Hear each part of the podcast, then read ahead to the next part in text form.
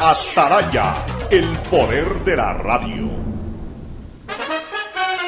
El siguiente es un espacio contratado. Radio Atalaya no se solidariza necesariamente con las opiniones aquí vertidas.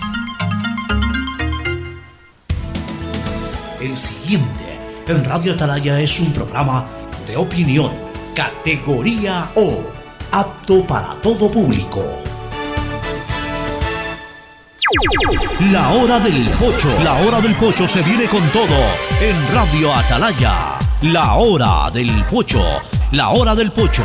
Alfonso el Pocho Car y su equipo traen para ustedes la opinión política, la opinión deportiva, más premios, sorpresas, regalos para sus oyentes. La hora del pocho. Aquí en Radio Atalaya. Cada día más líderes. Buenos días, este programa es auspiciado por Aceites y Lubricantes Gulf, el aceite de mayor tecnología en el mercado. Universidad Católica Santiago de Guayaquil y su plan de educación a distancia, formando siempre líderes. Seguro Sucre, tu lugar seguro con sus nuevos planes. Rueda seguro para tu carro, vive seguro para tu casa, mi pyme seguro para tu emprendimiento, seguro agrícola para tu producción en el campo y futuro seguro para velar por el futuro de tu familia. Claro Empresas y Claro Smart Biofeeder, sistema inteligente para alimentación de camarones que mejora la productividad en el sector. Con Claro todo se conecta.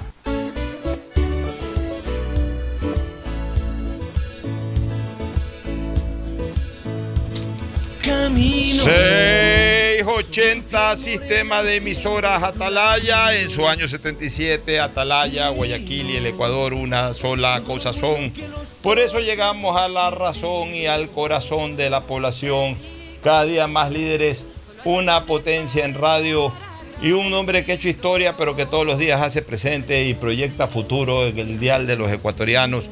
Este es su programa matinal La Hora del Pocho del sistema de emisoras Atalaya, que como todos los días aquí estamos junto a Fernando Edmundo Flores Marín, Ferfloma, y esperando en el enlace con nuestros compañeros Gustavo González Cabal, que entiendo hoy día posiblemente ya nos acompañe, vamos a ver si la salud se lo permite, y Cristina Yasmín Harp Andrade, ahí está Gustavo y ahí está Cristina. Qué alegría verlo a, a Gustavo luego del susto que nos hizo pasar pero con la bendición de Dios, la Virgen y de su suegro, que eh, expuso todas sus condiciones ahí de diplomático, de embajador, de estadista, debe haber conversado mucho con Dios y debe haberle dicho, ya me trajiste a mí, no me lo traigas todavía Gustavo. Déjalo ahí a Gustavo junto a mi hija tranquilito unos años más y espero que sean muchos años más. Pero bueno, ya nos contará de todas sus angustias Gustavo González Cabal. Antes el saludo de Fernando Edmundo Flores Marín Ferfloma al país. Fernando, buenos días. Eh, buenos días con todos, buenos días Cristina, Gustavo, qué gusto tan enorme volverte a ver incorporado acá al programa. Te estábamos ya extrañando bastante. Me alegro mucho que te hayas recuperado y que estés con nosotros. Pocho, buenos días. Y bueno, hay algunas cosas bastante interesantes que, que analizar hoy día en cuanto a resoluciones. De, o sea, hay algunas cosas políticas eh, eh, relacionadas con el alcalde. Lo del alcalde de Quito, la elección de la, de la con, con, su nuevo presidente, Leonidas Giza. En Wimbledon está a tres puntos de perder ya en, en primera ronda y 3 a 0. Está a tres puntos de perder el último finalista de Roland Garros eh, Sisipas, precisamente. más involucrado al tenis que yo. Este, este Tiafoe es un jugador nuevo. Yo no, yo no lo había escuchado. Es un jugador ahí de, de, media tabla, hablemos así, de que está arriba del puesto 30, entre el 30 y 40 por ahí. Pero es relativamente Le, joven, ¿no? Sí, debe tener sus 25, 26 años. Pues le va, le va ganando ya, ya está a dos puntos de quedarse afuera el griego Tsitsipas, que definitivamente no tiene como superficie favorita el césped, ¿no? Él es muy fuerte en arcilla y también en, en, en, en cemento, pero definitivamente le cuesta jugar en césped, está bien. Es más lento. Eh, eh, ahí ten, por eso la grandeza del Big 3. El Big 3 te predomina en todas las superficies y se van alternando ahí. Algunos tienen, por ejemplo, el fuerte de, de, de, de Federer es, es, césped, pero también te ha ganado, ganado arcilla, te ha ganado, te, te, han ganado todos, ¿no? Eh, y te lo han ganado varias veces. En el caso de, de Djokovic también, este, eh, ni que hablar, el propio Rafael Nadal. Entonces. Pero, pero creo que Federer solamente una vez ganó Roland Garros. Sí, pero la ganó. La ganó, sí. Eh, hay, hay, hay, tenistas en que pueden ser eh, supremos en, en ciertas superficies y en otras no las ven. Por ejemplo, Andrés Gómez era fabuloso para arcilla, muy bueno para cemento, pues césped no le gustaba. Sin embargo, ahí llegaba a octavo, de vez en cuando, alguna vez llegó a cuarto, pues no le gustaba césped. Eh, estamos con triple match point, se va Sisipa, se va el primer finalista, eh, digamos el finalista de Roland Garros, Estefano Sisipas, en lo que podría considerarse dentro del cuadro tenístico como la primera gran sorpresa. Sí, como la primera gran sorpresa de, de- de- de este, de este torneo. Pero vamos ahora sí con el saludo de Gustavo González Cabal. Me interesa, me interesa mucho escucharlo a Gustavo, eh, que nos cuente un, po- un poquito todo su drama, que realmente lo vivimos además sus compañeros muy intensamente. Gustavo, qué felicidad verte, buenos días. Buenos días, Cristina, Fernando, Alfonso y distinguida audiencia del sistema de emisoras Atalaya. Enos aquí nuevamente, eh, hermanados, como ya hemos hablado, por estas ondas eh, eh, radiales de esta prestigiosa emisora. En efecto, aquí estamos. Fueron 15 días de tráfago muy complicados, muy difíciles. Fueron realmente eh, días que hubo que actuar con mucha porfía, ¿verdad? Eh, para sa- salir adelante. Eh, entonces, hay que decir gracias fundamentalmente a Dios que nos permite acá seguir en este misterioso camino del vivir. ¿no? El, vivir es un misterio y, y se lo agradecemos al hacedor de todas las cosas que nos permite continuar aquí. Mira, Alfonso, yo quiero dar muchísimas gracias a lo personal técnico y administrativo del Interhospital. Este es un centro hospitalario nuevo, que es un verdadero reto al modernismo científico y médico que Guayaquil y el Ecuador necesitan. Es una apuesta inteligente, es una apuesta de última generación en cuanto a, sus, tecnologías y al trato mismo que te da el personal eh, paramédico, el personal de enfermeras y todo lo que tienen que ver con tu salud. Por eso quiero decirle gracias al doctor José Guevara Aguirre, que es el presidente ejecutivo de esta institución, por su visión, por su afán de construir patria, porque cree profundamente en Guayaquil y apunta a un Guayaquil distinto, porque hacer un hospital de esa categoría en la zona de los Ceibos es creer fundamentalmente en todo el crecimiento que va a tener Guayaquil hacia lo que llamamos vía a la costa. Eh, quiero decirle también gracias al doctor Antonio Semiglia, cardiólogo intervencionista, al doctor Enrique Cho- Ochoa, anestesiólogo, y en especial al doctor León Valdivieso, de la clínica Favarolo de Buenos Aires, que se encontraba de paso en Guayaquil y que tuvo la gentileza enorme de conducir el segundo procedimiento. Muchas gracias a donde estés. Eh, che, te mando un abrazo grande. Este es eh, Bostero, eh, le mete mucho por, por Boca Junior. Increíblemente es un médico manavita. León Valdivieso es nacido en Manta. terminó sus estudios en la Universidad Católica Santiago de Guayaquil. Se casó con una argentina y ya tiene pues más de 45 años viviendo en Buenos Aires. Es un porteño más y dirige el departamento eh, que tienen que ver con intervencionismo eh, cardíaco de la conocidísima clínica Favarolo de Buenos Aires. Asimismo, quiero decirle gracias al doctor Jofre Lara Terán, mi, mi cardiólogo. Quiero decirle gracias al puñado de amigos que siempre estuvieron y han estado eh, pendientes de la situación. Y dentro de ese puñado de amigos, pues los cuento a ustedes, mis queridos contertulios. Gracias por tanto. Por favor, Gustavo, estuvimos siempre muy preocupados y deseándote la eh, más rápida rehabilitación. Primero que salgas del apuro cuando tu señora, nuestra querida amiga Laurita Novoa de González, nos, nos escribió. Yo te envié por ahí la invitación como lo hago siempre y cuando me puso la voz de alarma de que la cosa no estaba buena, pues nos preocupamos.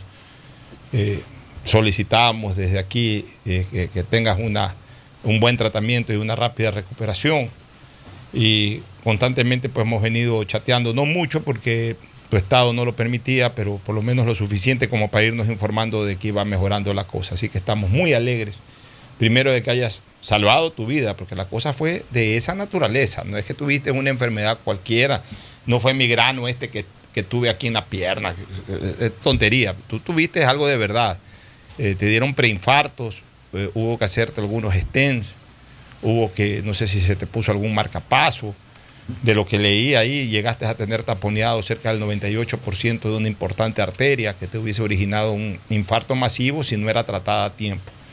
Tuviste la bendición de que el cuerpo te anunció. Hay, otras personas a los que el cuerpo le anuncia, pero no se dan cuenta. Y hay otros a los que ni siquiera el cuerpo les anuncia. Yo diría, y ahí está la mano de tu querido suegro, desde arriba, se enteró por ahí de que, de que había la intención de, mandarte el boleto y, creo que se alcanzó a dar tiempo, eh, se alcanzó a dar cuenta a tiempo y, habló ahí para que te manden ciertos mensajes de que de, y, te cuides, ¿no? Y, eso fue lo que ocurrió. Así que qué felicidad, este, eh, Gustavo, de que sigas con nosotros en esta vida y muy especialmente también en este programa. Así que ya vamos a darte el paso para ya entrar a los temas de fondo del programa, pero antes el saludo de Cristina Yasmín Harp Andrade desde Raleigh, Carolina del Norte. Eh, Cristina, buenos días.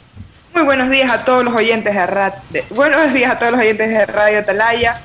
Eh, para mí siempre es un honor y un placer y hoy más poder contar con la presencia de, don Gustavo. La verdad que lo hemos extrañado muchísimo. Eh, yo cada vez que, veo que en el programa va a estar usted, me alegro porque aprendo muchísimo de usted. O sea, de una forma u otra lo veo como un mentor en muchos aspectos, una persona muy culta, un ejemplo a seguir para, para, los jóvenes, yo todavía me considero joven, eh, para poder eh, ser algún día como usted, así tan sabio, porque de verdad eh, es un placer poder compartir micrófono con usted, me siento, es un gran honor, que no muchas personas lo tienen, así que muy, muy feliz de verlo de vuelta, espero que cuente con esa salud de roble por muchos, muchos años más y que toda su familia lo pueda seguir disfrutando y nosotros también aquí en la radio. También un gran saludo a mi, queridísimo amigo Fernando Flores Marín, Fer Floma, y por supuesto a ti, eh, Pocho. bueno, perfecto. Hecho los saludos, este, ahora sí entremos en materia. Hay algunas cosas muy importantes. Hoy a propósito, quizás no lo dije al, saludo por, la emoción que me, generó verlo a Gustavo en pantalla, pero hoy es 28 de junio del 2021, arrancamos la última semana de junio que es una semana compartida en calendario. La mitad de la semana es junio, la otra mitad es julio. Pero no se acaba cualquier mes, se acaba el primer semestre. Cuando se acaba el mes de junio, se acaba el primer semestre del año. Es decir, eh, ya desde el día jueves entramos oficialmente al segundo semestre de un primer semestre muy agitado, un primer semestre que nos volvió a la vida de 2019 para atrás, por más que tengamos distanciamientos y todavía usemos mascarilla pero ya es otra cosa, hemos vuelto a la vida este año 2021, a diferencia del 2020, en que fue un año realmente eh, que prácticamente pasó y no pasó, pasó por el calendario, pero no pasó por nuestras vidas, sino para desgracias. Este año 2021 también hemos despedido a muchos amigos queridos, no lo, no lo niego, por este problema del COVID, pero por lo menos ha sido un año eh, y un primer semestre en donde ya el Ecuador se está vacunando, ya vamos a hablar de las vacunas, en donde hubo cambio de gobierno, en donde en definitiva pues eh, se han dado muchas noticias y se han generado muchos temas propios de la vida común, ordinaria, tradicional, convencional. Y, ya no se ha hablado solamente del guárdate en la casa, como ocurrió en el año 2020. Entonces, eso es positivo, por, por, supuesto. Ahora sí, entremos en materia. Hay algunos temas. Lo de la vacuna lo quiero dejar para la segunda parte del programa. Eh, vamos con lo, con, lo, actual. Quito está viviendo en este momento un estado de convulsión porque no se conoce cuál va a ser verdaderamente el destino y la suerte de su alcalde. Ah, eh, rapidito y como paréntesis, terminó perdiendo Sisipa porque ya habíamos anunciado que estaba por perder, que tenía match point en contra hace algunos minutos. Definitivamente quedó fuera Sisipas, el finalista de Roland Garros, aquel que perdió la final con, con eh, Rafael Nadal. Djokovic. perdón, con Djokovic, Nadal, la costumbre, con Djokovic lo que en buen romance significa la primera gran sorpresa, más allá de que no sea su especialidad la superficie de césped, pero igual no deja de ser una sorpresa que en primera ronda caiga uno de los grandes de la actualidad. Bueno, volvamos al tema este de Quito. A mí ni me va ni me viene el destino y la suerte del alcalde Yunda. Soy conocido, no soy amigo, soy conocido. No vivo en Quito, eso no me quita que esté pendiente de las cosas que pasan a nivel nacional y por supuesto que la, suerte del alcalde de la capital es un tema de, de, interés nacional. Cuando digo no me va ni me viene, estoy diciendo de que no tengo ningún interés en particular si se queda o se va. Pero aquí hay una cosa que es real. No conozco, no he leído la resolución in extensis de la señora jueza que trató la acción de protección del señor Yunda. Solamente conozco escuetamente en qué basó su resolución. Y ese conocer escuetamente es de que ella ataca el debido proceso. Es decir, señala de que no se cumplieron con todos los procedimientos del debido proceso para la destitución del señor Yunda. En el momento en que dice eso, habrá fundamentado con lujo de detalle seguramente el por qué de determina eso. Pero el momento en que determina eso, y por eso no entiendo la posición de constitucionalistas como Ismael Quintana y como el señor Rafael Ollarte, que dicen que no tiene ningún efecto jurídico. A mí me parece sorprendente de constitucionalistas que digan eso sobre una acción de protección. Y eso lo único que hace es confirmar mi criterio. Mi criterio es de que los constitucionalistas, que además ahora eh, constantemente están participando en redes sociales, se ponen camisetas y, y, y comienzan a analizar sus criterios, que deben de ser absolutamente técnicos, comienzan a analizarlo, a analizarlo acorde a sus deseos, que es otra cosa.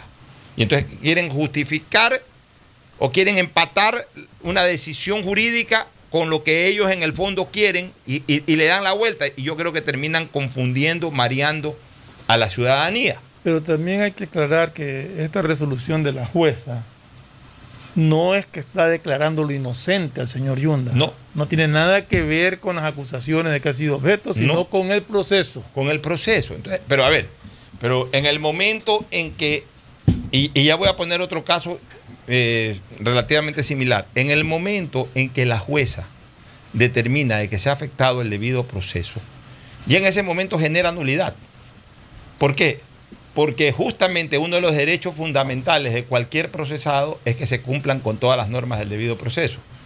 Si en algo se afectó ese debido proceso, ya eso genera nulidad. No importa si lo que se afecta es el informe de la comisión de mesa o la resolución.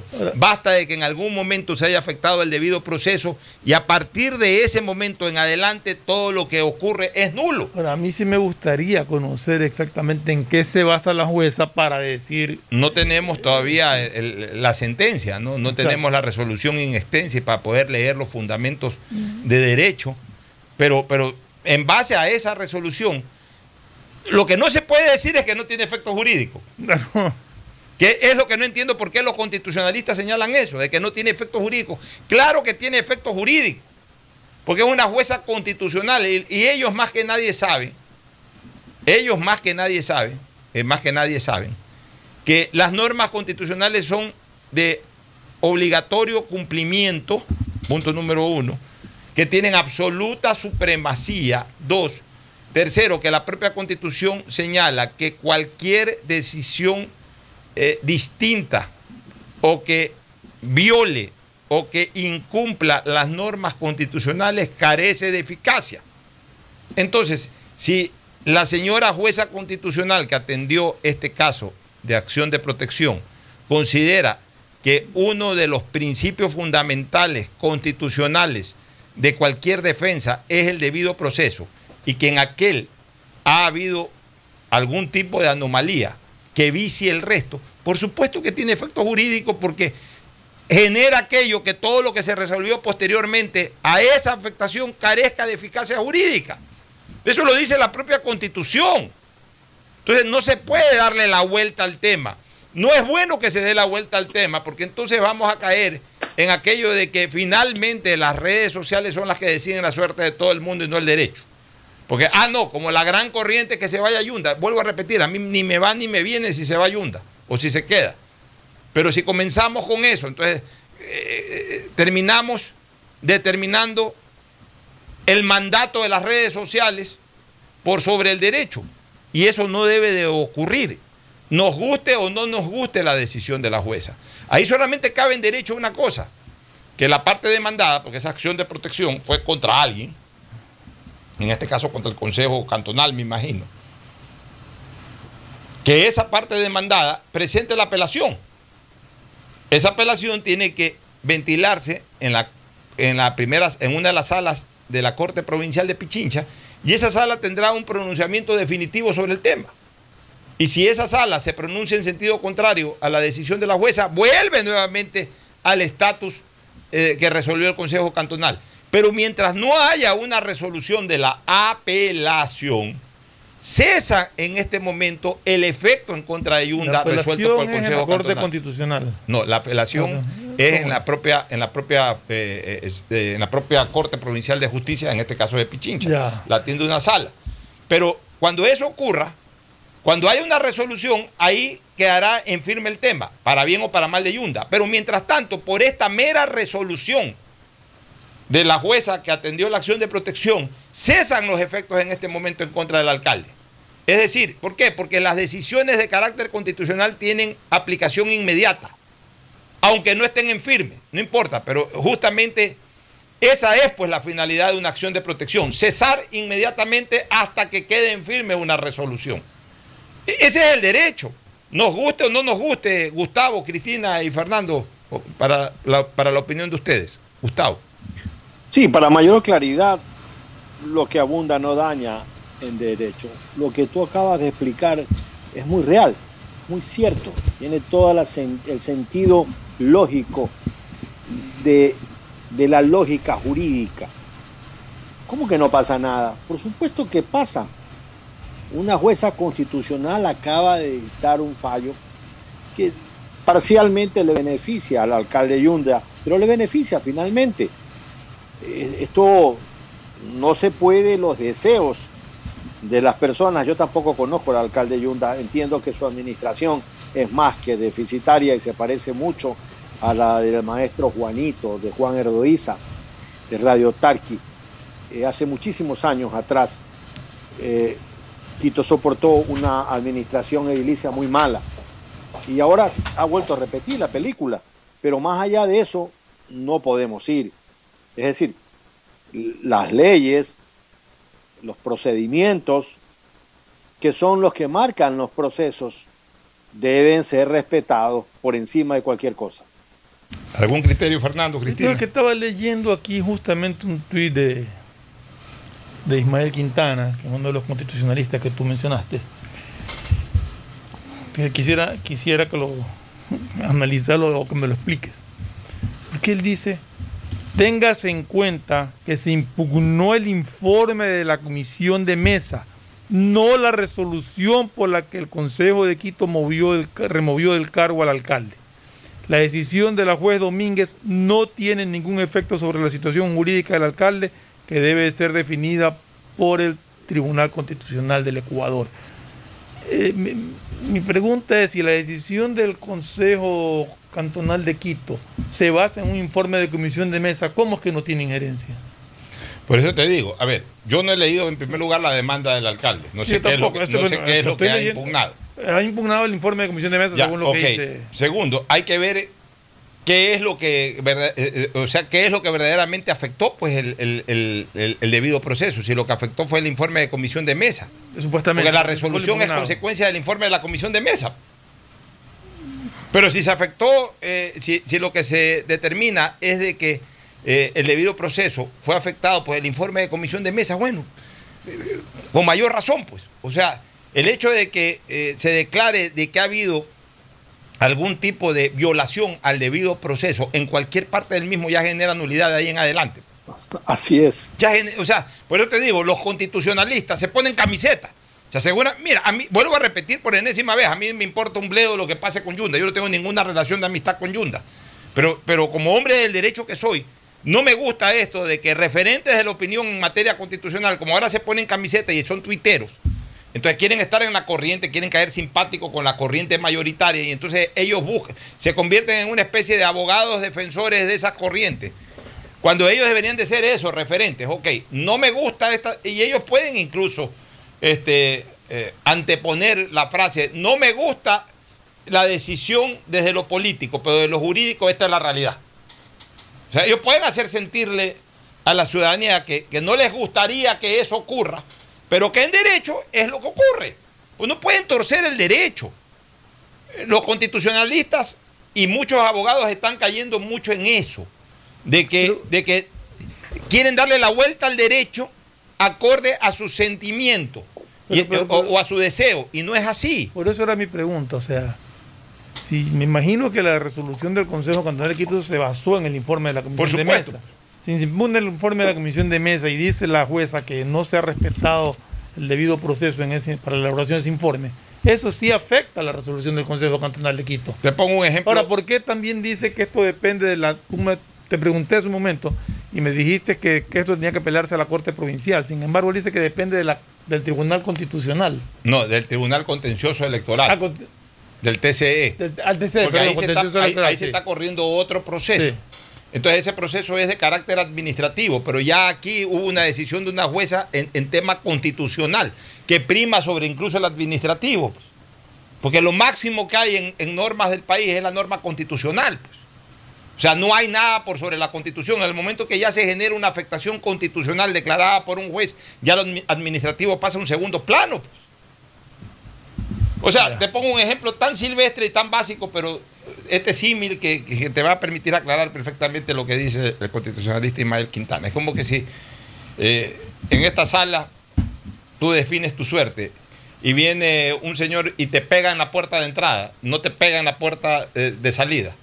Ah, porque no te pegó en la puerta de salida, entonces no importa que te haya pegado en la puerta de entrada, si no te dejó entrar por haberte pegado en la puerta de entrada y no pudiste defenderte bien. Más o menos ese, ese sería el equivalente. O sea, no importa en qué parte del proceso hayas sido agredido jurídicamente.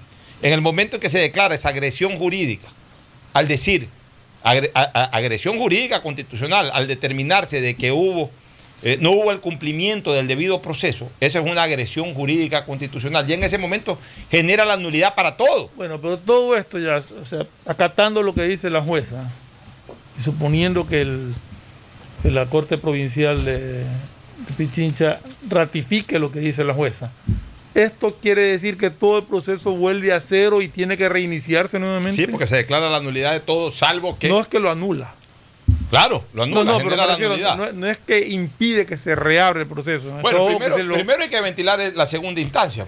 Puede ser de que los jueces arriba consideren. no, por eso estoy diciendo, suponiendo, que Ahí, ahí queda declarar la nulidad y tendrán que iniciar un nuevo iniciar proceso. un nuevo proceso. El proceso lo pueden iniciar nuevamente cumpliendo con el debido Con- con proceso. todo, claro. ¿Por qué? Porque finalmente la jueza no ha tenido un, pro- un pronunciamiento sobre tema de fondo, sobre tema de fondo administrativo, sino sobre un tema de fondo Por constitucional. eso decía, no es que lo ha declarado inocente, sino que ha dicho que no ha declarado inocente, sino que no le han permitido defenderse Eh, bien. Exactamente. Y aquí viene un caso parecido al del caso de Bucarán. Que hay mucha gente, obviamente, que dice, ahí está, que la justicia, no es que la justicia ni nada. Que ha resuelto una jueza de, eh, me parece que de Pichincha mismo, que ha resuelto. Que en el allanamiento que se le hizo a la casa del expresidente Bucarán, no se cumplieron las normas del debido proceso. Que hubo un allanamiento con una serie de violaciones. eh, a ver, ¿qué pasó? Ahí se nos está metiendo un. Alguien, al- alguien por favor, se nos está metiendo eh, eh, un, un audio. Bueno, este, en, en- en el tema de Bucarán, cuando hubo el allanamiento, no se cumplieron con las normas correspondientes establecidas para el allanamiento. Hubo una serie de violaciones. Por tanto, esa jueza ha considerado que al producirse esas violaciones, a partir de ahí se declara la nulidad de todo. Porque así es, pues, así, así lo determina el, el derecho. Entonces, ¿qué quiere decir eso? Que el caso Bucarán vuelve a fojas previo al allanamiento, es decir, a la investigación previa. Si vuelve a fojas de investigación previa, Pero- eh, eh, se anula todo lo que se hizo después, incluyendo las medidas cautelares y todo ese tipo de cosas. Y ahí me, nació una pregunta, eh, tiene que ver con lo que tú estás diciendo ahorita, pero no se remite exclusivamente al caso de, de- del expresidente Bucarán, sino en general.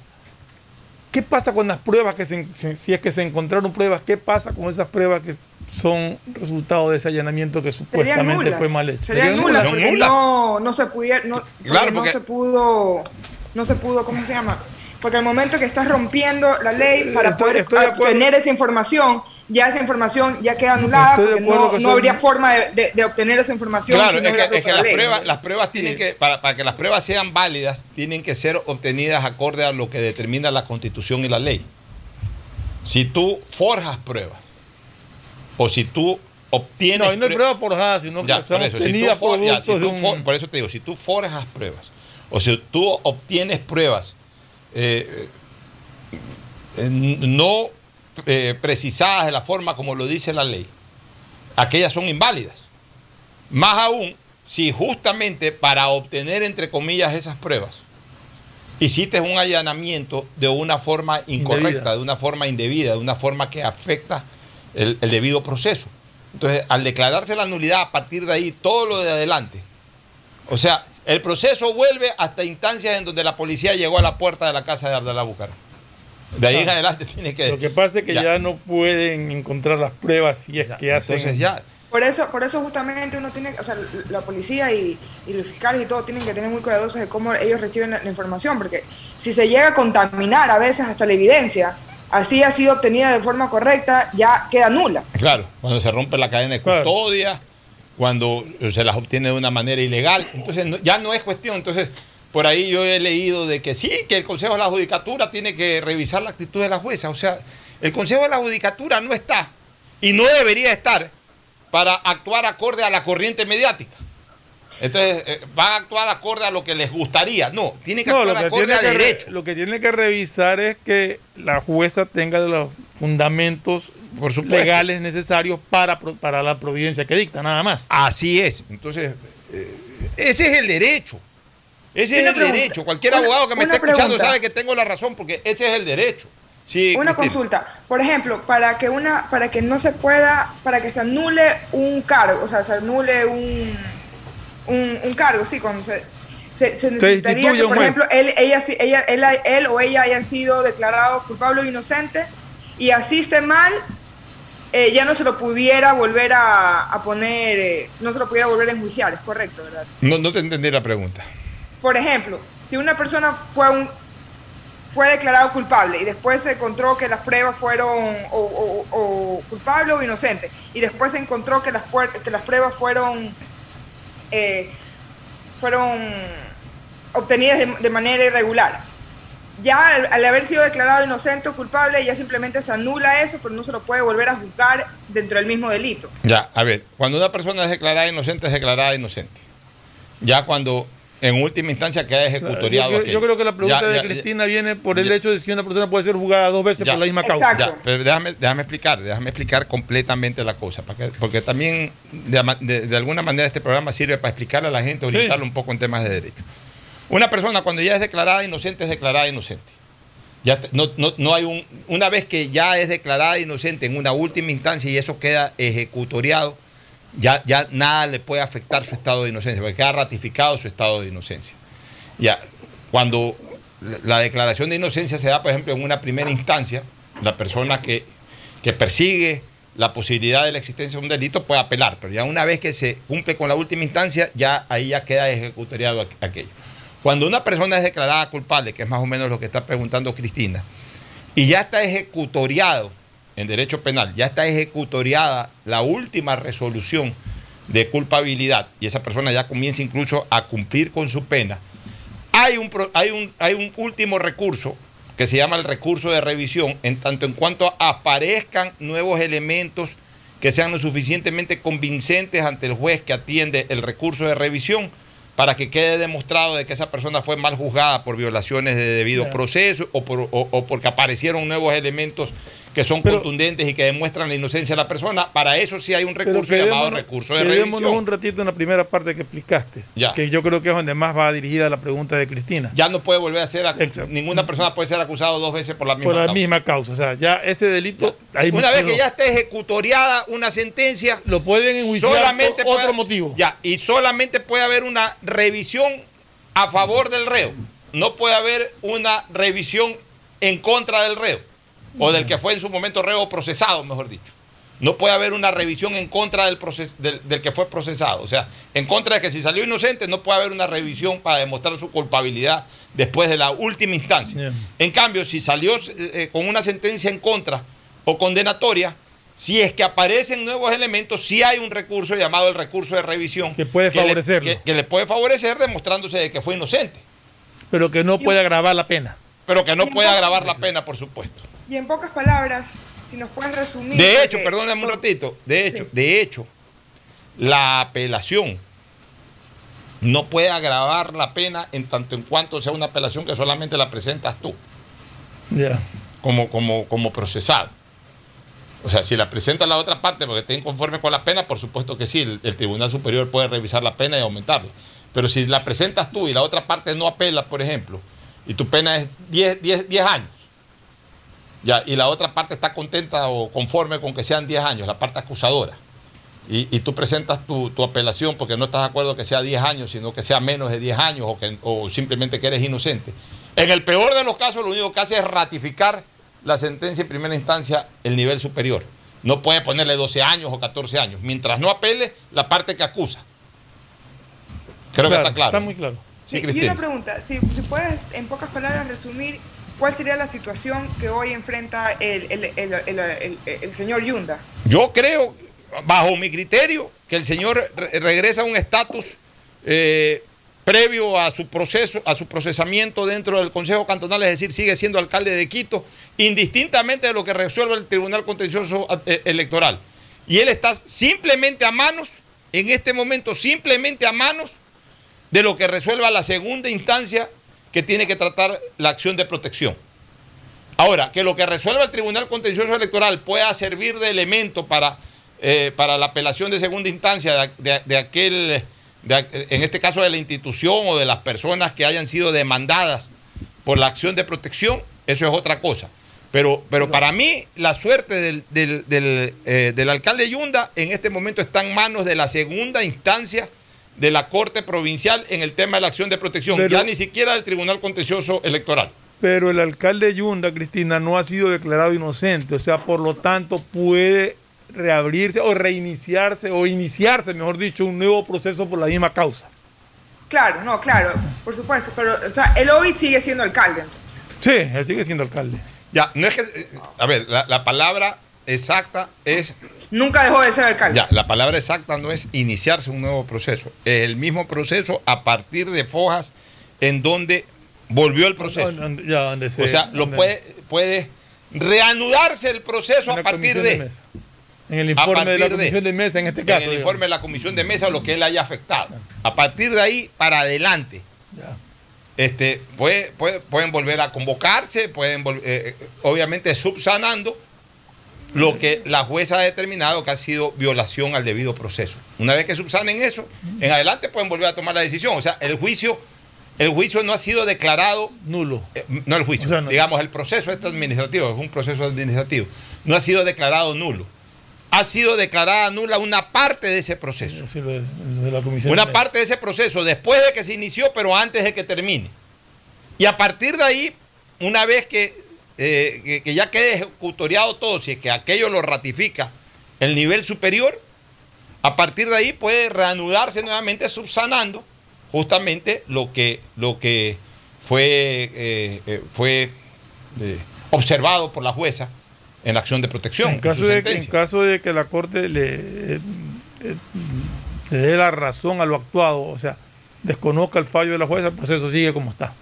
El momento que desconoce el fallo de la jueza en segunda instancia, no existió ese, ese, fallo. y por tanto queda tal Queda cual como lo resolvió el. Consejo Cantonal. Eso es lo que en derecho cabe. El resto es puro cuento, a mi criterio. Gustavo, ¿alguna cosa que quisieras complementar? Solamente para enfatizar en lo que ya habíamos dicho. No hay proceso sin procedimientos. El procedimiento es fundamental dentro de la marcha de la justicia. Atropellarlos, ignorarlos o, torcerlos no conduce sino a la nulidad que tú muy bien has planteado. Más temprano que tarde, las cosas son así.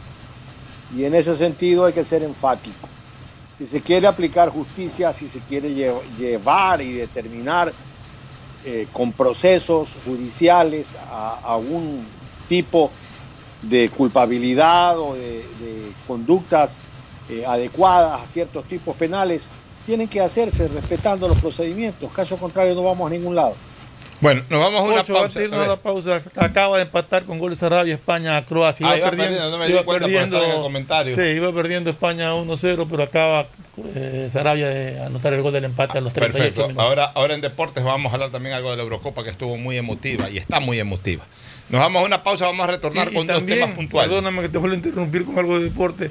Ratificar que Carapaz está tercero en la general en Yo el te Tour de que Francia. estaba tercero en la general del Tour de Francia. Este, vamos a regresar con dos temas importantísimos: la elección de la CONAIE y el tema de la vacunación, que quiero dar un, un- un criterio ahí al respecto. Ya volvemos. El siguiente es un espacio publicitario apto para todo público. EMAPAC informa que están habilitados los canales de atención virtual 113 para celulares, WhatsApp 098-747-2917 y línea directa 1-800-003-003, donde la comunidad podrá reportar novedades durante el proceso constructivo de las obras de alcantarillado sanitario que se ejecutan en Valle de la Flor, Paraíso de la Flor, Ciudadela Rotaria y Norte de Inmaconza. Desde la Alcaldía de Guayaquil, Yemapac, trabajamos para mejorar la calidad de vida de todos los guayaquileños. Si quieres estudiar, tener flexibilidad horaria y escoger tu futuro, en la Universidad Católica Santiago de Guayaquil trabajamos por el progreso en educación, ofreciendo cada día la mejor calidad. Estamos a un clic de distancia. Contamos con las carreras de marketing, administración de empresa, emprendimiento e innovación social, turismo, contabilidad y auditoría, trabajo social y derecho. Sistema de Educación a Distancia de la Universidad Católica Santiago de Guayaquil, formando líderes siempre. EMAPAC informa que están habilitados los canales de atención virtual 113 para celulares, WhatsApp 098-747-2917 y línea directa 1-800-003-003, donde la comunidad podrá reportar novedades durante el proceso constructivo de las obras de alcantarillado sanitario que se ejecutan en Valle de la Flor, Paraíso de la Flor, Ciudadela Rotaria y Norte de Inmaconza. Desde la Alcaldía de Guayaquil, Yemapac, trabajamos para mejorar la calidad de vida de todos los guayaquileños. El amor hacia tus sueños es un talento que debemos impulsar. A pesar de las dificultades que se puedan presentar en el día a día, estamos contigo. Por eso, creamos Mi Pyme Seguro, un seguro exclusivo para tu emprendimiento con una amplia y flexible cobertura a la medida de tus requerimientos. Llámanos al 043730440. Repito, 043730440 o contacta con tu broker de confianza. Seguro Sucre, tu lugar seguro. Feliz cumpleaños a ti, feliz cumpleaños a ti, feliz cumpleaños Jorge, feliz cumpleaños a ti. Hoy Jorge cumple un año más de haber vencido su cáncer. Y Solca, 70 años ayudando en su lucha.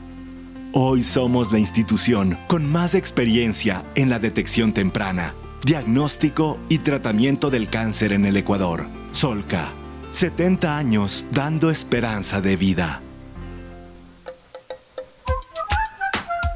Recuerda usar mascarilla, lavarte las manos de 20 a 30 segundos y mantener distancia social.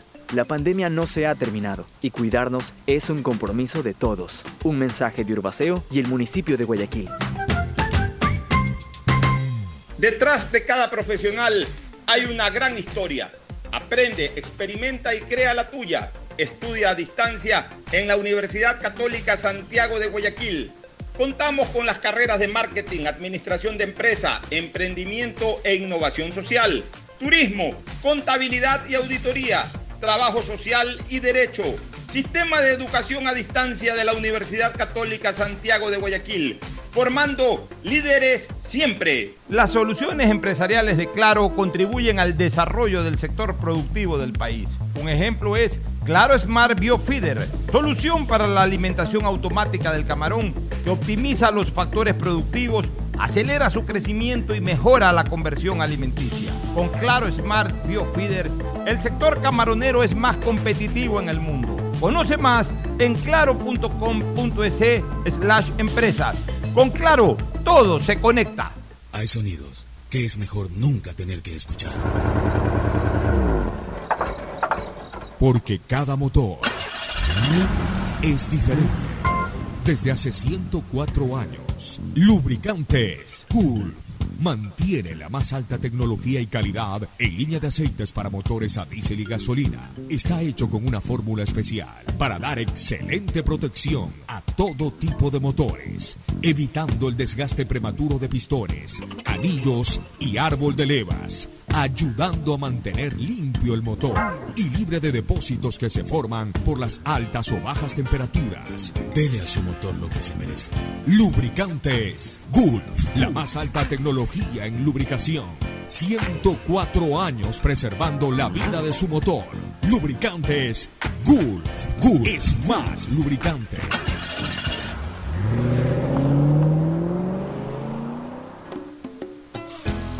Fin del espacio publicitario. Usted está escuchando un programa de opinión, categoría O, apto para todo público. Bueno, la segunda parte del programa con los temas ya anunciados. Se viene un cortocircuito, bueno, cuando se llega al poder, de alguna manera, o cuando se es protagonista, generalmente terminan dándose cortocircuitos internos. Se viene un cortocircuito en las fuerzas políticas del indigenado. Con el triunfo de Leonidas Giza, es evidente de que ahora sí podría haber una separación muy notoria entre lo que es la CONAIE, que es la organización social indígena, pero al que, a la cual Leonidas Giza le va a dar mucho tinte político, y, otra cosa es Pachacútec, que no es la organización social indígena, sino que es el brazo político de esa organización social indígena. Son dos cosas que siempre los indígenas han tratado de- de mantenerlas un poquito separadas. CONAIE es el pueblo indígena representado a través de una organización general. Esa es la CONAIE. Y, y Pachacútec es el, brazo político, es decir, los indígenas que se dedican a hacer política. CONAIE como que abarca a todos y Pachacútec a los que se dedican a hacer política. Pero es evidente que la presencia de Leonidas Giza le va a dar un tinte muy político, muy marcado a la CONAIE. Y puede hacer esto de que se genere lo que acabo de señalar hace pocos minutos atrás, un cortocircuito entre lo que es eh, la organización social y la organización política. Porque ambos en este momento tienen poder, pues, o sea, o lo mejor dicho, las cabezas de ambas organizaciones tienen en este momento poder. Eh, eh, ISA acaba de adquirir un poder importante, que es ser ahora sí ya el presidente, el titular, el presidente, el, el- el- el pri- el primer dirigente de esa organización social, pero siendo él un político que además está evidenciando un absoluto deseo político. Y por otro lado, quienes dirigen Pachacútec en este momento también tienen un poder, un poder político absolutamente tangible como es un predominio en la Asamblea Nacional, en donde la presidenta de la Asamblea Nacional es de Pachacútec y en donde los dirigentes de Pachacútec evidentemente quieren ser los que ejerzan predominancia política dentro de la gran organización indígena y es, en donde, y es con quienes va a chocar en algún momento el señor Leonidas yo aquí, aquí quiero hacer una- un comentario sobre esto. Porque realmente la dirigencia, hablando de la dirigencia indígena, solamente de las dirigencias, yo creo que la dirigencia indígena, la que está en Pachacutic, se ha dedicado más allá de que podamos estar no de acuerdo con muchos de los lineamientos que ellos plantean, pero y que son radicales en muchas cosas, pero se han dedicado al manejo político. Si tú piensas en la CONAIE, su dirigencia se ha identificado con la violencia. Tienes el caso del anterior presidente, Vargas. Tienes el caso del mismo Isa, que ahora es nuevo presidente, que también estuvo involucrado en los hechos violentos de octubre, que yo te he dicho que mi criterio es de que tanto el señor Vargas como el señor Isa deberían estar presos por lo que ocasionaron en octubre del 2019. Entonces, desde el punto de vista político, yo creo que a político exclusivamente en representación ya de, en el concepto político del tema, yo creo que Pachacuti tiene más peso que la CONAIE. La CONAIE moviliza más Y al por las presiones que eso. tiene, pero genera violencia con esas Ya, movilizaciones. está bien, pero, pero es la que saca a, a- a los indígenas Sí. a las calles. Es la que de alguna manera tiene Pero una representación hace, sí. mu- mucho más indigenal.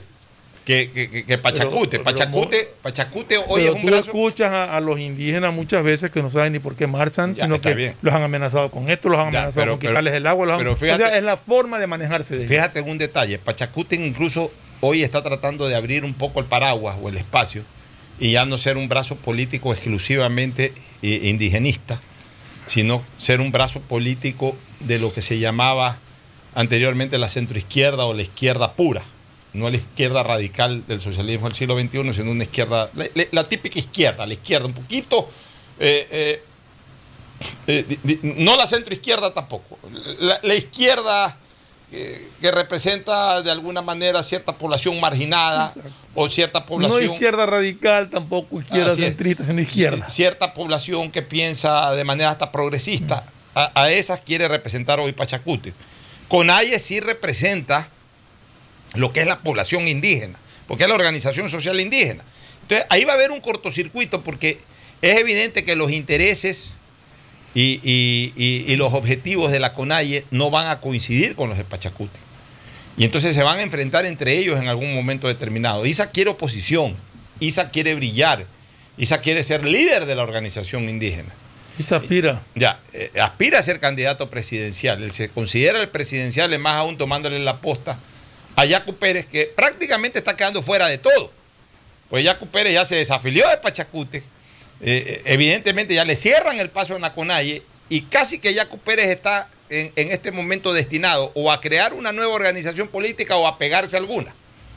Pero hay que ver si es que puede, puede parar una nueva organización política o se puede parar alguna de ellas con el apoyo que él requiera para ser candidato a la presidencia. Leonidas Issa ve que él a través de la CONAIE sí puede avanzar. El hecho de haber ganado la CONAIE, la, la- la presidencia de la CONAIE, le da una fuerza especial porque si la CONAIE como CONAIE no estuviera de acuerdo en, en tener una postura dura contra el gobierno, por ejemplo, no lo hubiesen elegido a él, porque él propuso eso. Si él ha ganado esas elecciones, es porque seguramente hoy las bases que estructuran la CONAIE sí están en la posición de, de, al primer, eh, a, a la primera situación posible mostrar una oposición férrea al gobierno de Guillermo Lazo, que ya de por sí no es la posición de Pachacute. Pachacute ha dicho de que se va a oponer a ciertos temas puntuales, pero no a esa oposición radical. En cambio, el hecho de que haya ganado Leonidas Isa nos da la lectura de que las bases de la CONAIE, sin contar Pachacute, las bases de la CONAIE sí están en esa línea. Entonces ahí va a haber el primer cortocircuito interno entre lo que es CONAIE y Pachacute, a criterio de ustedes, este, Gustavo y Cristina. Pachacute es una creación que data de 1995 en el gobierno de Sixto Durán Ballén.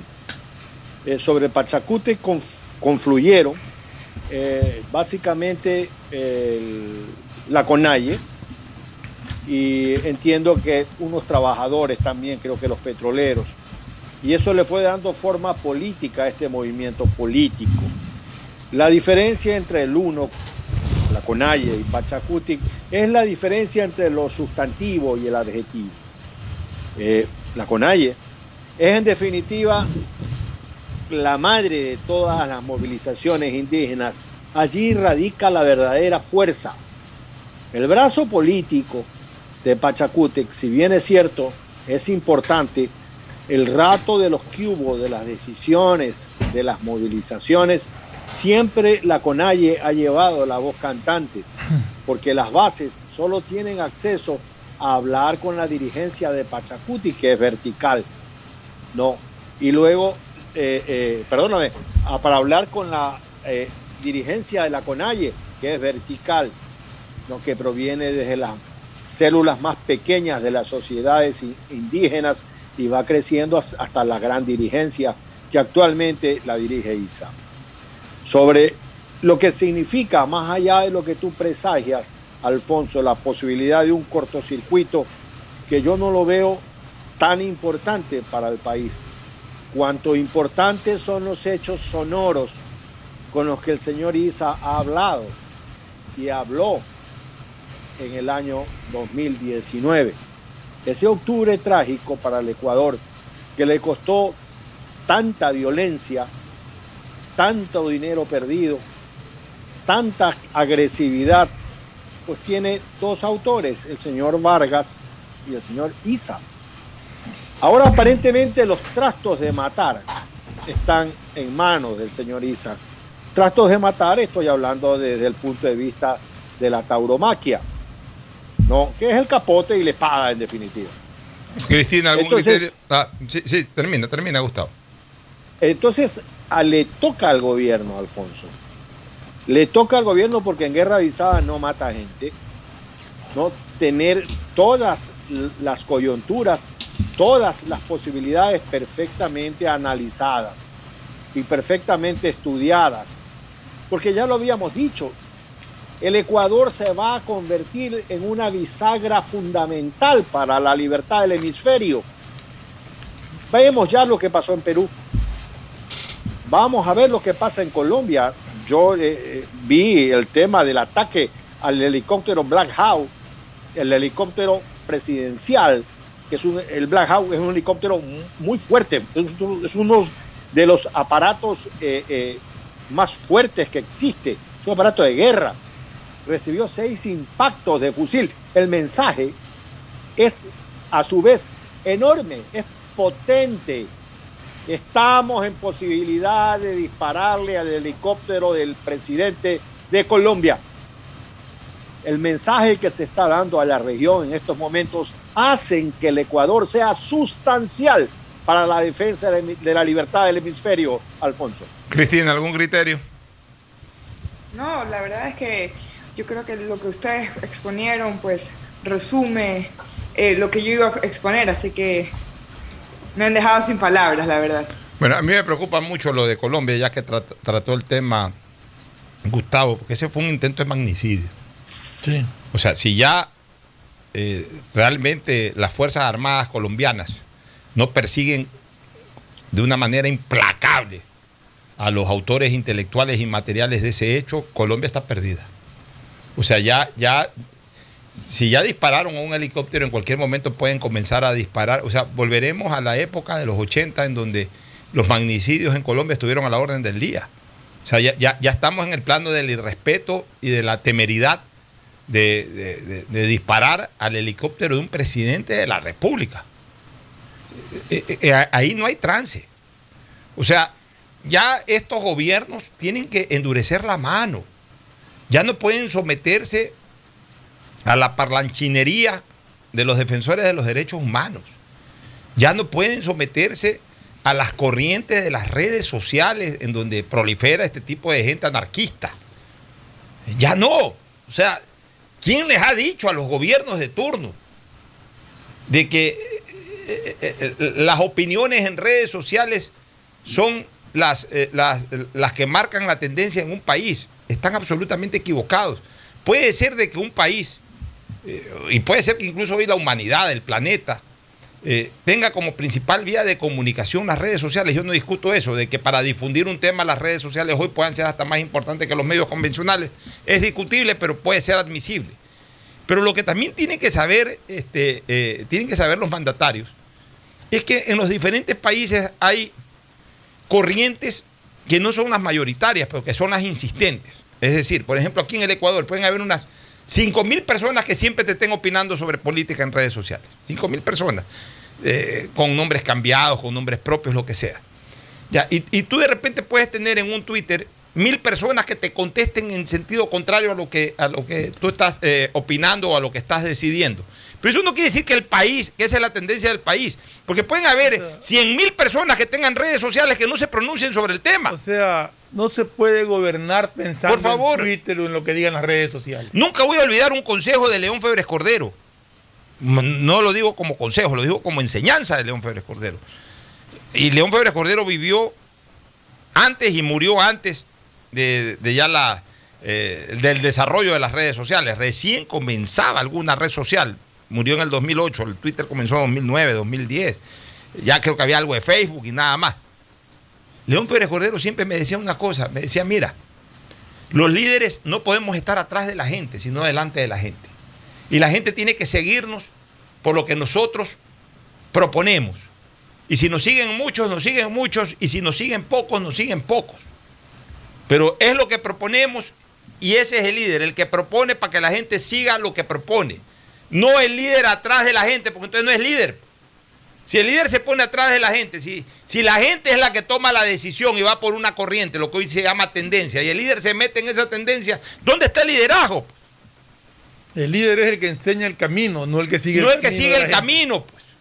Pero sabes que, sabes que también, y, y retomando el tema de Colombia, por ejemplo, yo sí creo que la tendencia en Colombia, yo visité dos ciudades y hablé con varias personas, bueno, conocí, conocí tres ciudades y hablé con varias personas en las diferentes ciudades, y la verdad es que la gente no lo quiere a Duque, la tendencia está muy fuerte para Petro, pero yo creo que también hay que diferenciar una cosa, que es una cosa es no estar de acuerdo con un gobierno y otra cosa es querer la muerte de ese presidente. Y este atentado fue para matar al presidente. Yo creo que ningún colombiano, bueno, un- la mayoría de los colombianos no desean, por más que no lo quieran a, a Duque de presidente, no lo quieren muerto. Y, y, hay que ponerle un paro porque yo creo que Latinoamérica se está despertando de forma violenta y ya perdiendo el respeto a, a- las cosas. De hecho, de una forma u otra, y, se da gracias a las redes sociales. Como ya en las redes sociales uno puede decir lo que se le da la gana y puede ofender a la gente como se le da la gana sin tener eh, repercusión de, de- de- de- de lo que dice, ya se, está, ya se está volteando del Twitter a la vida real. Y estamos perdiendo esa conexión, que una cosa es decirlo y otra cosa es hacerlo. Ya, es que por es eso, lo que da peligro. Y eso, y eso es lo que da miedo, eso es lo que se, viene, Ya. lo que se está viendo por peligroso. eso, por eso uno siempre tiene que ser concordante con lo que dijo, con lo que dice o con lo que dirá. Tú debes recordar, Fernando, que nosotros siempre condenamos en tiempos pasados cuando al expresidente Correa, ya en calidad de expresidente, le tiraban piedras o le tiraban. O sea, no. Puede ser que esté en desacuerdo alguien con la actuación pasada de un mandatario, pero no tiene por qué ir a tirar piedras. Peor si está en el cargo. Peor si está en el cargo. Y yo sí te digo una cosa, yo nunca defendí en actitudes que tuvo Correa, yo nunca defendí a aquellos que en algún momento, eh, sobre, sobre aquellos a los que en algún momento se les inició un proceso por tirarle un yucazo o ese tipo de cosas. Porque no, porque no puede ser eso, Fernando. Puede ser el peor presidente, el más odiado, lo que sea, pero es el presidente de, una nación. No se le puede tirar un piedrazo, no se le puede tirar un yucazo, se puede discrepar, se le puede gritar que se vaya, todo eso que es democrático. Pues ya tirarle un yucazo, tirarle un piedrazo, porque si hoy permitimos que le metas un yucazo, mañana vas a estar de acuerdo, porque simplemente no lo quiero que le tires un piedrazo, y pasado mañana vas a estar de acuerdo que le tires un fusilazo lo que está ocurriendo en Colombia. Entonces, esto no puede darse, no solamente con el presidente de la República, con ninguna autoridad. No se puede perder. Una cosa es el reclamo. Y, y dentro del reclamo está el fuera. Fuera el alcalde tal, fuera el prefecto tal, fuera el presidente tal, fuera el asambleísta tal, fuera los asambleístas. Hasta ahí tiene derecho la gente a reclamar. Lo que no puede decirle a un presidente, eh, oye hijo de tal, no puedes el presidente o al, o al- o al asambleísta o al alcalde, ni puede tirarle un piedrazo, ni puede eh, eh, eh, caerle a golpe, y peor dispararle, pues. Y es muy importante, ser- ah, perdón, vaya usted, Gustavo. Sí, muchas gracias. Alfonso, quería anotar también que el helicóptero Black Hawk presidencial doble turbina solamente es débil cuando aterriza o cuando despega. Es decir, si uno intenta derribar o, o pegarle algunos tiros a un helicóptero Black Hawk en vuelo, es muy difícil. Así lo hagas con artillería antiaérea. Sí, muy difícil porque el helicóptero es muy rápido. Entonces, el presidente Duque, su ministro de Defensa y otros invitados estaban aterrizando cuando reciben los disparos. Es decir, el avión, el helicóptero presidencial de Colombia, no tiene ningún distintivo. Es un helicóptero gris como todos los helicópteros de la Fuerza Aérea de, de ese país. No es que tiene un, distintivo especial, que tú dices, ese es el helicóptero presidencial. Entonces, ¿cómo sabían los tiradores que ese helicóptero que estaba aterrizando era el del presidente? Además, una vez que se producen los disparos, el helicóptero hace la maniobra adecuada y se pone a- asegurado. Eh, las Fuerzas Armadas peinan la zona y llegan hasta un barrio que se llama La Victoria, creo, donde está la cabecera de la pista donde se efectuaron los disparos. Y encontraron dos fusiles. un AK-47 y un fusil tipo FAL. Ese fusil tenía las inscripciones del ejército de Venezuela. Ah. Es decir, era un arma o robada del ejército bolivariano de Venezuela o era un arma entregada para esos fines. Es una de dos. O sea, la gente no es que tiene un fusil, no es que se pueden comprar fusiles eh, eh, hechos para Venezuela en las armerías del mundo.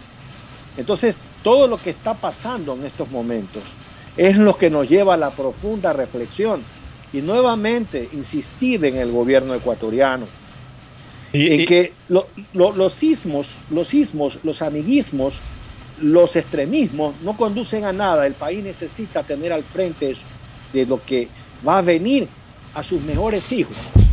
Mira, Alfonso, cuando se produjo la batalla de Puebla en México, allá por 1860, el general mexicano le dijo a sus tropas, al frente está el mejor ejército del mundo, que era el ejército francés en esa época.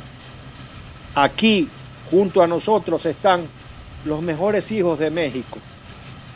Y los mejores hijos de México derrotaron al ejército francés. Eso es lo que el país necesita tener.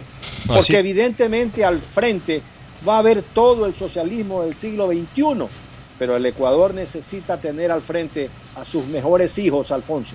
Bueno, tú querías decir algo rápido, Cristina, por favor. Sí, no, que más que nada a la gente, un consejo que les voy a dar, y me atrevo a dar este consejo, es ser leal con uno mismo. Yo de hecho, yo me acuerdo que yo puse, y les voy a poner un ejemplo, de que uno no tiene que ir con las tendencias, sino que uno tiene que ir con lo que uno considera correcto. Y por más que le hagan bullying a uno, porque es lo que sucede muchas veces cuando uno va en contra de la corriente, en contra de la marea, es de que uno tiene que, uno tiene que seguir adelante y de, saber que lo que uno está diciendo lo está haciendo por convicción, lo está haciendo porque lo cree, más no por una tendencia, porque si seguimos siguiendo la tendencia, lamentablemente estamos volviéndonos menos, menos, menos tolerantes y más irrespetuosos. Y un ejemplo rapidito que voy a poner que, que se da con lo de Colombia, es que yo comenté en una de mis stories en Instagram, puse como eh, en, la, en la Plaza Simón Bolívar de Colombia estaba toda rayada, el monumento destruido en el sentido de que estaba lleno de, de grafiti y todo, y puse un mensaje diciendo, qué feo, qué dolor da ver monumentos destruidos y rayados por protestas que pueden ser legítimas, pero que no deberían eh, ensuciar la ciudad y sobre todo dañar el patrimonio de todo un pueblo. Y muchas personas, muchos colombianos se sintieron ofendidos por mi comentario, me mandaron mensajes privados diciéndome eh, que les parece injusto que yo valore más eh, los monumentos que la vida humana eh, y que lo que vive el pueblo colombiano. Y yo de corazón les dije, yo estoy de acuerdo con sus protestas, no opino sobre sus protestas porque no soy colombiana, no vivo bajo el gobierno del señor Duque, así que no puedo comentar sobre eso, pero sí puedo decir que una cosa es protestar y otra cosa es vandalizar. O Y destruir. tenemos que, y tenemos que tener ya conciencia de que uno puede protestar, puede hacer marchas, puede hacer manifestaciones, hasta parar tráfico si es necesario. Pero una cosa es protestar de manera pacífica o protestar para hacerse, hacerse escuchar. Y otra cosa es utilizar una protesta válida para destruir propiedad que es de todos los, de todos los colombianos, ecuatorianos o de todos los, los ciudadanos de determinado país y sobre todo de destruir de una forma u otra la ciudad. ¿Por qué? Porque cuando uno ve esas las ciudades destruidas con grafitis, con, con, todo, no solamente que afecta el turismo, sino que también afecta el autoestima y, los sentimientos de las personas. Yo les soy sincera, a mí me dolió muchísimo ver la ciudad de Cali toda destruida, la ciudad de, Bogotá, una ciudad tan bella que yo antes admiraba muchísimo, verla llena de grafiti, de garabatos. La verdad es que duele y de una forma u otra avergüenza y a la larga termina perjudicando eh, lo emocional de las personas al ver todos los días tantos grafitis y tantas cosas feas. Así que hay que siempre alzar la voz y así estemos yendo en contra de marea, siempre y cuando lo hagamos de- verdad, de, de convicción y de corazón, hay que seguir, porque no podemos seguir permitiendo que estas mareas eh, destructivas sigan, sigan, sigan eh, llenando eh, a, a Sudamérica y Latinoamérica en general. Bueno, Vamos con dos temas finales, de Fernando y compañeros. El tema Perú. Yo creo que el tema Perú ya está terminado. Ya la propia OEA y hasta el gobierno de Estados Unidos ha reconocido la validez de la elección. La señora Fujimori hasta ha sacado un crucifijo, ha convocado gente, ya perdió. Nos hubiese gustado que ella gane, ya perdió. Y hay que reconocer la derrota si te ganen con un voto. Pues si no, no demuestras que ese voto por el que te con el que te ganaron fue fraudulento, ya tienes que reconocer eh, la decisión de la mayoría del pueblo. Perú se le vienen cosas terribles, se le vienen cosas terribles, pero ya no se puede cambiar. Había cómo cambiar hasta un día, hasta un minuto antes de que comience el proceso electoral. A partir de que ya el pueblo decidió, ya el resto se consagra en, en- la contabilidad correcta de los votos. Y si no se demuestra ninguna normalidad de manera contundente, aunque nos guste o no nos guste, hay que reconocer la validez de un resultado. Por tanto, el señor Castillo es el presidente del Perú. Así la señora Fujimori saca mil y un crucifijos que incluso han originado el rechazo del propio arzobispado y de la iglesia peruana que ha pedido que por favor no metan a Dios ni, ni a, ni a Jesús ni, ni- ni a ninguno de, de estos íconos religiosos, o sea, dígase crucifijo, dígase cualquier tipo de cosas, la metan en temas políticos. Eh, eh, eso por un lado, no sé si quieras comentar algo al respecto. No, no, ya Perú eligió, o sea, yo sigo sin entender que cada vez y cuando en todos los países de Latinoamérica eh, que el resultado no es favorable gritan fraude y se demuestra que no hay fraudes, eh, gobiernos y amigos reconocen el, triunfo electoral de alguien y siguen gritando fraude. O sea, ya Perú eligió, eligió al señor Castillo, nos guste o no nos guste. Él es el nuevo presidente del Perú y pues Perú escogió su suerte, tendrá que tenerse a lo que escogió. Así es. Y el otro punto que mañana lo podemos seguir desarrollando más extensamente es el tema de la vacunación en Ecuador. El ausentismo se mantiene. Ya estamos sobre la barrera de los 53 o 54 años hasta los 60 años. Nos van a llamar a, a vacunar en estos días. Yo ya reporté que yo ya estoy vacunado. Pero mira, a mí se me ocurre una cosa. El gobierno tuvo una idea brillante que la ha puesto en, en marcha. Usar los padrones electorales para que sean ahora, digamos que, eh, juntas o centros de vacunación. Es decir, cada mesa electoral. Los centros electorales. Cada mesa electoral, que hoy se llama mesa de vacunación, electoralmente hablando tenía más o menos 300 empadronados, ponle como han unido algunas cosas, no es exactamente igual. Ponle que ahora tenga cada mesa de vacunación unas 500, 600 personas. Pero también no es un solo día. O sea, Ya, exactamente. Pero, pero eso sí, ya todos los ecuatorianos sabemos en dónde tenemos ¿dónde que irnos a vacunar. Exactamente. Ya.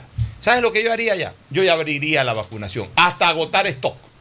Y, y- y se le advierte a la gente, se abre la vacunación de 18 años para adelante hasta agotar stock. Es decir, mando 200 vacunas por mesa.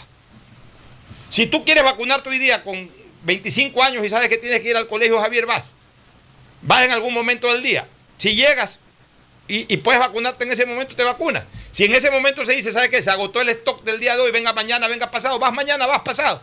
Eh, El primer día van todos, o, buena parte. Después ya comienza a ir la gente en la medida en que tenga tiempo y todo. Y vamos saliendo de eso y vamos vacunando a la gente. Ya esto de que vas vacunando por, por edades, yo creo que lo único que está eh, de alguna u otra manera propiciando es precisamente el ausentismo.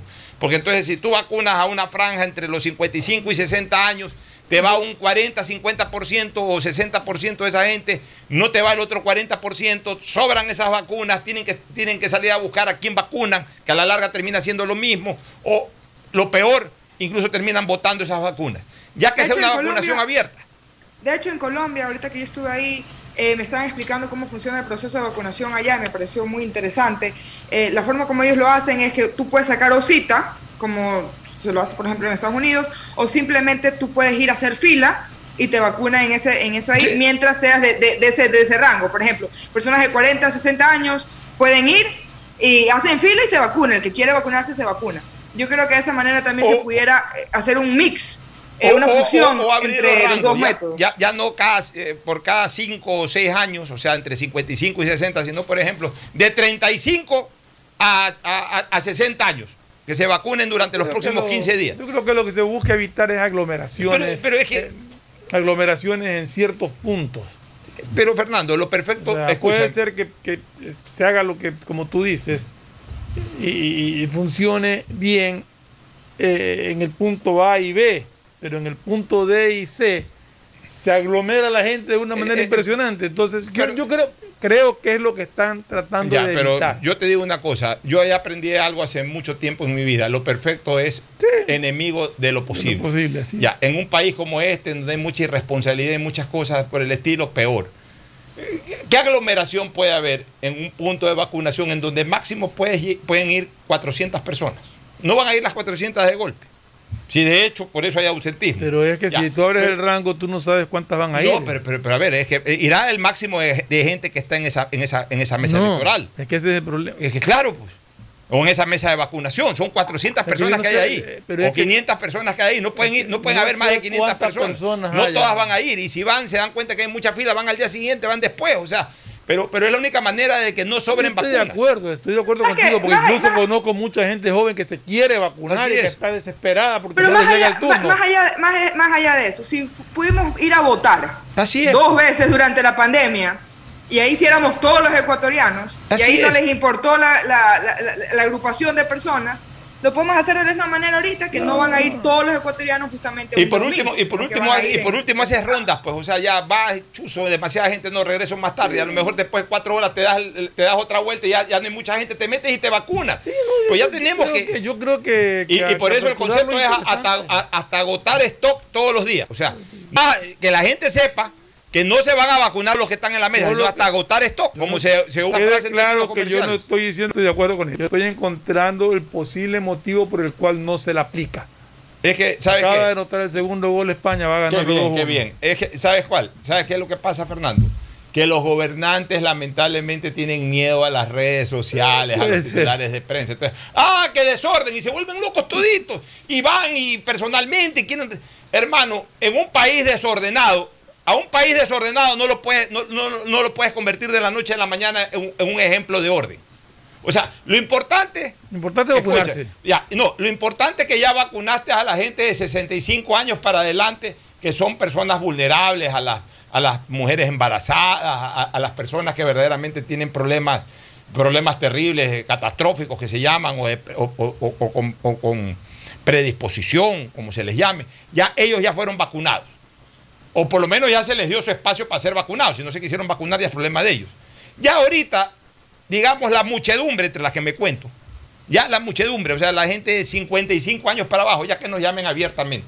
Y ya decidimos, pues llegamos al punto y decidimos, si hay bastante gente, sabes que vengo mañana o pasado. Y si no, pues me vacuno en ese momento. Ah, que de repente en un sitio estaba tosigado de gente. Bueno, estaba tosigado de gente, lo saca el reportero, lo sacan en las redes sociales, lo sacan en las redes sociales, estás vacunando. Pero lo peor es esto, de que comiencen a sobrar 30, 40% de vacunas y que se terminen desperdiciando. Eso es, grave. terrible. Eso es grave. Eso es, eso, eso es tremendamente grave. Nos vamos a una pausa. Gracias a Cristina y a Gustavo. Retornamos con Deportes. Auspician este programa. Aceites y lubricantes Gulf, el aceite de mayor tecnología en el mercado. Acaricia el motor de tu vehículo para que funcione como un verdadero Fórmula 1 con aceites y lubricantes Gulf. ¿Quieres estudiar, tener flexibilidad horaria y escoger tu futuro? En la Universidad Católica Santiago de Guayaquil trabajamos para el progreso en educación, ofreciendo cada día la mejor calidad y para ello estamos a un clic de distancia. Escoge la carrera de tu vocación. Puede ser marketing, administración de empresas, emprendimiento e innovación social, turismo, contabilidad y auditoría, trabajo social y también derecho. Consulta en nuestra página web mayor información y esquemas de admisión. Universidad Católica Santiago de Guayaquil, formando siempre líderes. En Seguro Sucre, tu lugar seguro con sus nuevos planes Rueda Seguro, un seguro vehicular al alcance de todos.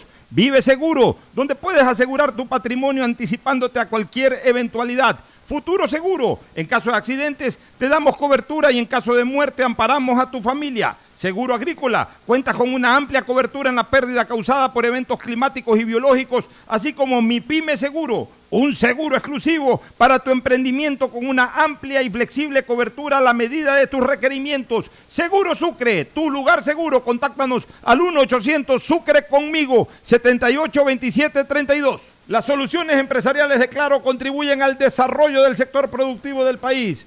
Un ejemplo es Claro Smart Biofeeder, solución para la alimentación automática del camarón que optimiza los factores productivos, acelera su crecimiento y mejora la conversión alimenticia. Con Claro Smart Biofeeder, el sector camaronero es más competitivo en el mundo. Conoce más en claro.com.es slash empresas. Con Claro, todo se conecta. Estamos en la hora del pocho. En la hora del pocho presentamos Deportes, Deportes.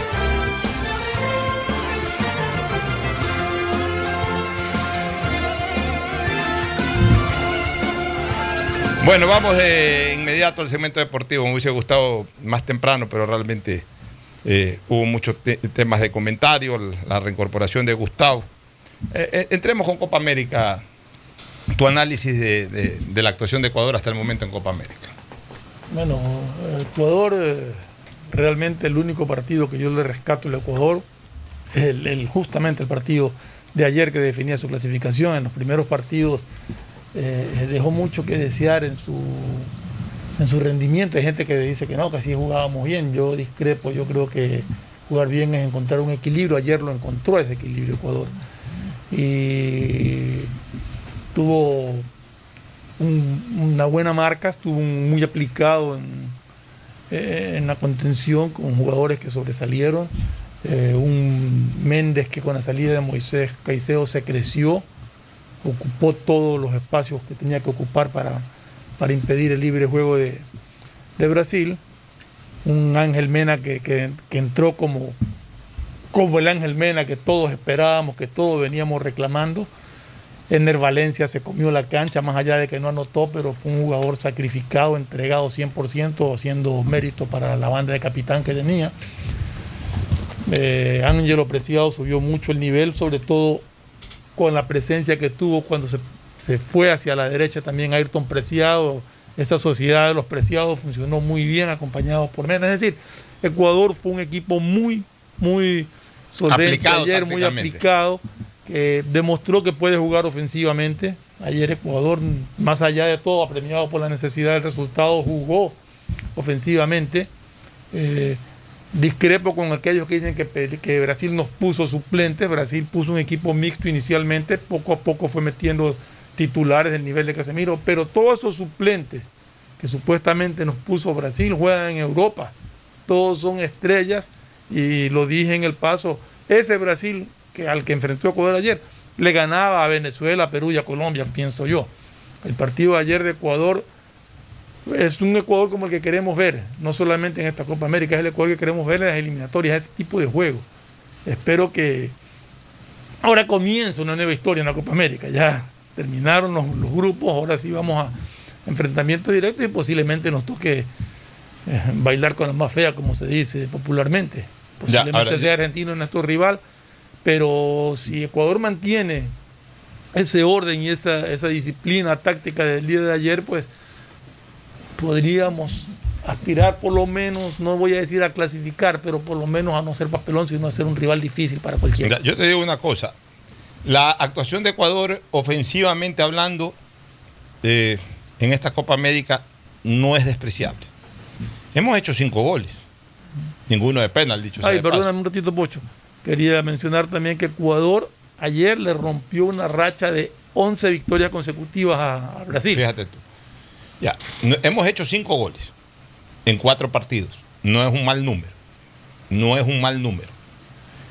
Eh, Sin embargo, lo que siempre dijimos, Ecuador estaba muy desequilibrado en cuanto a la defensa. ¿Por qué? Porque le tirábamos toda la carga defensiva a Hincapié y Arboleda, porque los marcadores de punta estaban, eh, eh, eh, han venido haciendo una muy mala Copa América. El día de ayer, el profesor Alfaro al fin reaccionó y le dio un poco más de protección a Estupiñán.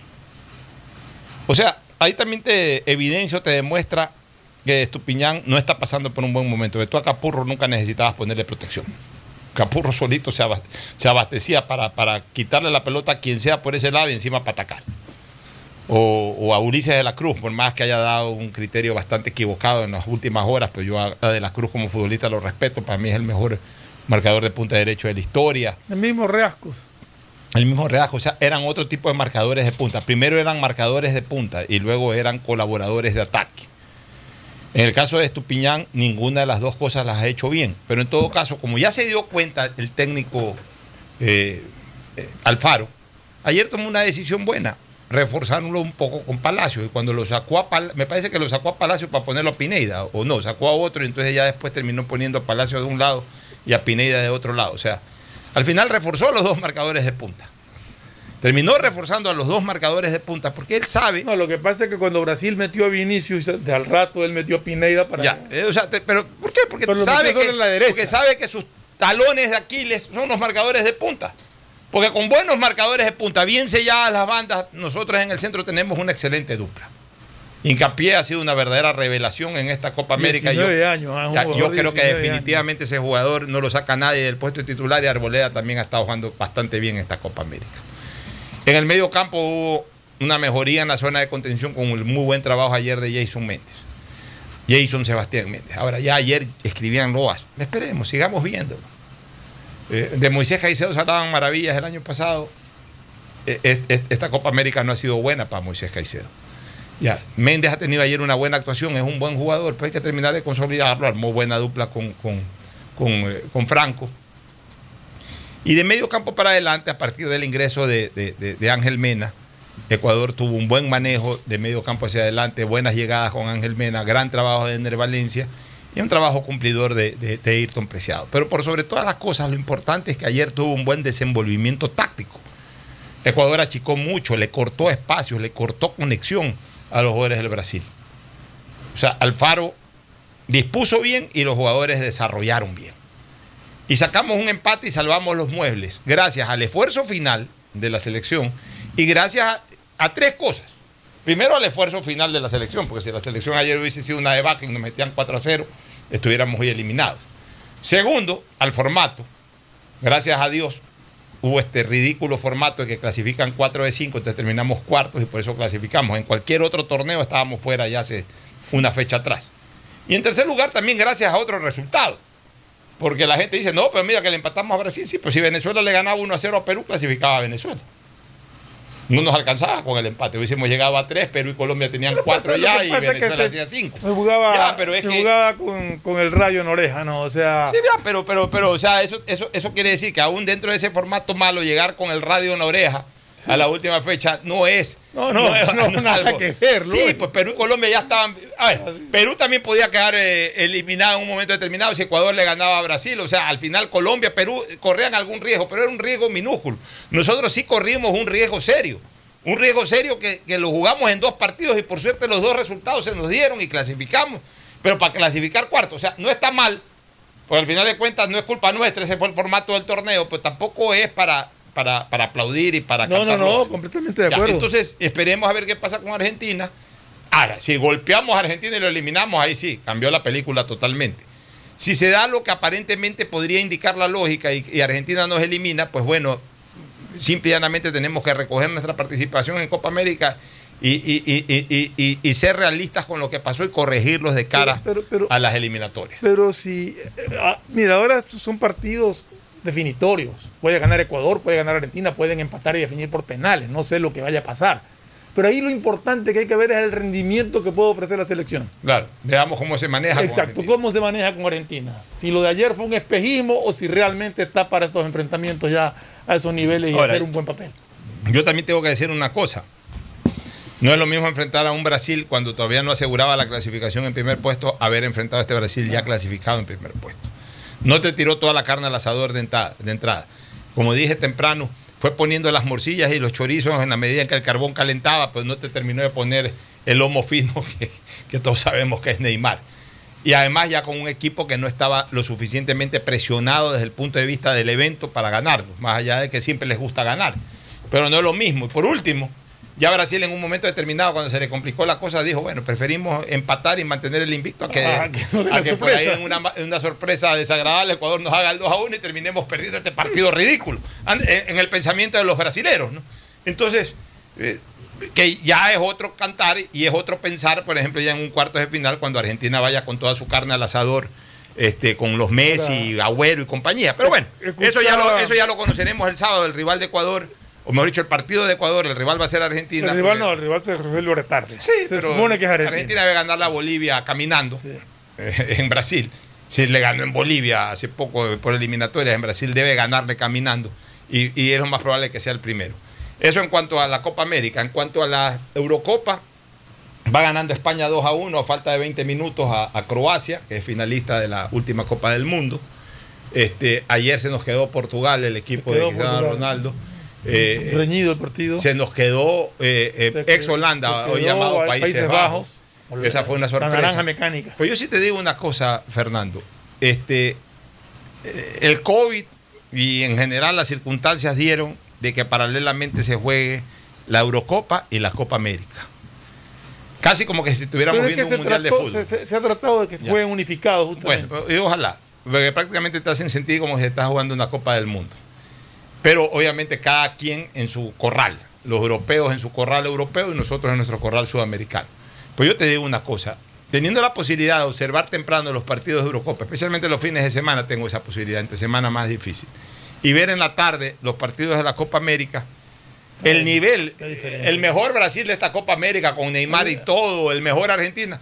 Te digo una cosa, con ese nivel versus lo que hemos observado de los No, europeos, Hay, una diferencia enorme. eh, Brasil y Argentina se caen en, octavos como, como, como mucho. hay una diferencia enorme. Si que no se caen en primera fase, Ahora, en, fase de grupos. O sea, hoy, hoy más que nunca veo una enorme diferencia de calidad entre el fútbol europeo y el fútbol sudamericano. O sea, es una cosa brutal. Es como que si de repente te pones a ver en el campeonato ecuatoriano de fútbol los partidos del grupo A y los partidos del grupo B. Exactamente lo mismo. Eh, justo estábamos conversando de que hasta el año 2002 los campeonatos mundiales se turnaban. Se turnaban un equipo europeo y un equipo sudamericano, prácticamente. Esa era la, del 2000 para acá, del 2002 para acá que quedó campeón Brasil, Nunca predominan los europeos, nunca y, más. Y, y lo mismo en las intercontinentales.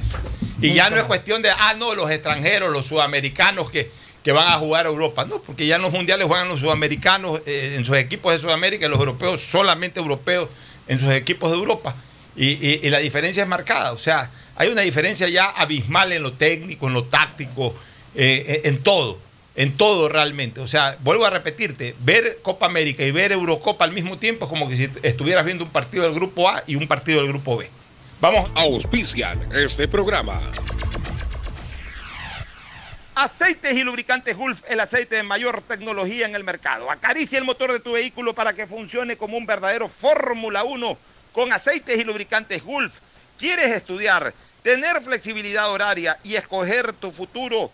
En la Universidad Católica Santiago de Guayaquil trabajamos para el progreso en educación, ofreciendo cada día la mejor calidad y para ello estamos a un clic de distancia. Escoge la carrera de tu vocación. Puede ser marketing, administración de empresas, emprendimiento e innovación social, turismo, contabilidad y auditoría, trabajo social y también derecho. Consulta en nuestra página web mayor información y esquemas de admisión. Universidad Católica Santiago de Guayaquil, formando siempre líderes. En Seguro Sucre, tu lugar seguro con sus nuevos planes Rueda Seguro, un seguro vehicular al alcance de todos. Vive Seguro, donde puedes asegurar tu patrimonio anticipándote a cualquier eventualidad. Futuro Seguro, en caso de accidentes te damos cobertura y en caso de muerte amparamos a tu familia. Seguro Agrícola cuenta con una amplia cobertura en la pérdida causada por eventos climáticos y biológicos, así como Mi Pyme Seguro, un seguro exclusivo para tu emprendimiento con una amplia y flexible cobertura a la medida de tus requerimientos. Seguro Sucre, tu lugar seguro. Contáctanos al 1-800 Sucre conmigo, 782732. Las soluciones empresariales de Claro contribuyen al desarrollo del sector productivo del país. Un ejemplo es Claro Smart Biofeeder, solución para la alimentación automática del camarón que optimiza los factores productivos, acelera su crecimiento y mejora la conversión alimenticia. Con Claro Smart Biofeeder, el sector camaronero es más competitivo en el mundo. Conoce más en claro.com.es slash empresas. Con Claro, todo se conecta. Estamos en la hora del pocho. Gracias por su sintonía. Este programa fue auspiciado por Aceites y Lubricantes Gulf, el aceite de mayor tecnología en el mercado. Universidad Católica Santiago de Guayaquil y su plan de educación a distancia. Formando siempre líderes. Seguro Sucre, tu lugar seguro con sus nuevos planes. Rueda seguro para tu carro, vive seguro para tu casa, mi pyme seguro para tu emprendimiento, seguro agrícola para tu producción en el campo y futuro seguro para velar por el futuro de tu familia. Claro Empresas y Claro Smart Biofeeder, un servicio de alimentación automatizada que contribuye a la productividad y desarrollo del sector camaronero del Ecuador. Con Claro, todo se conecta.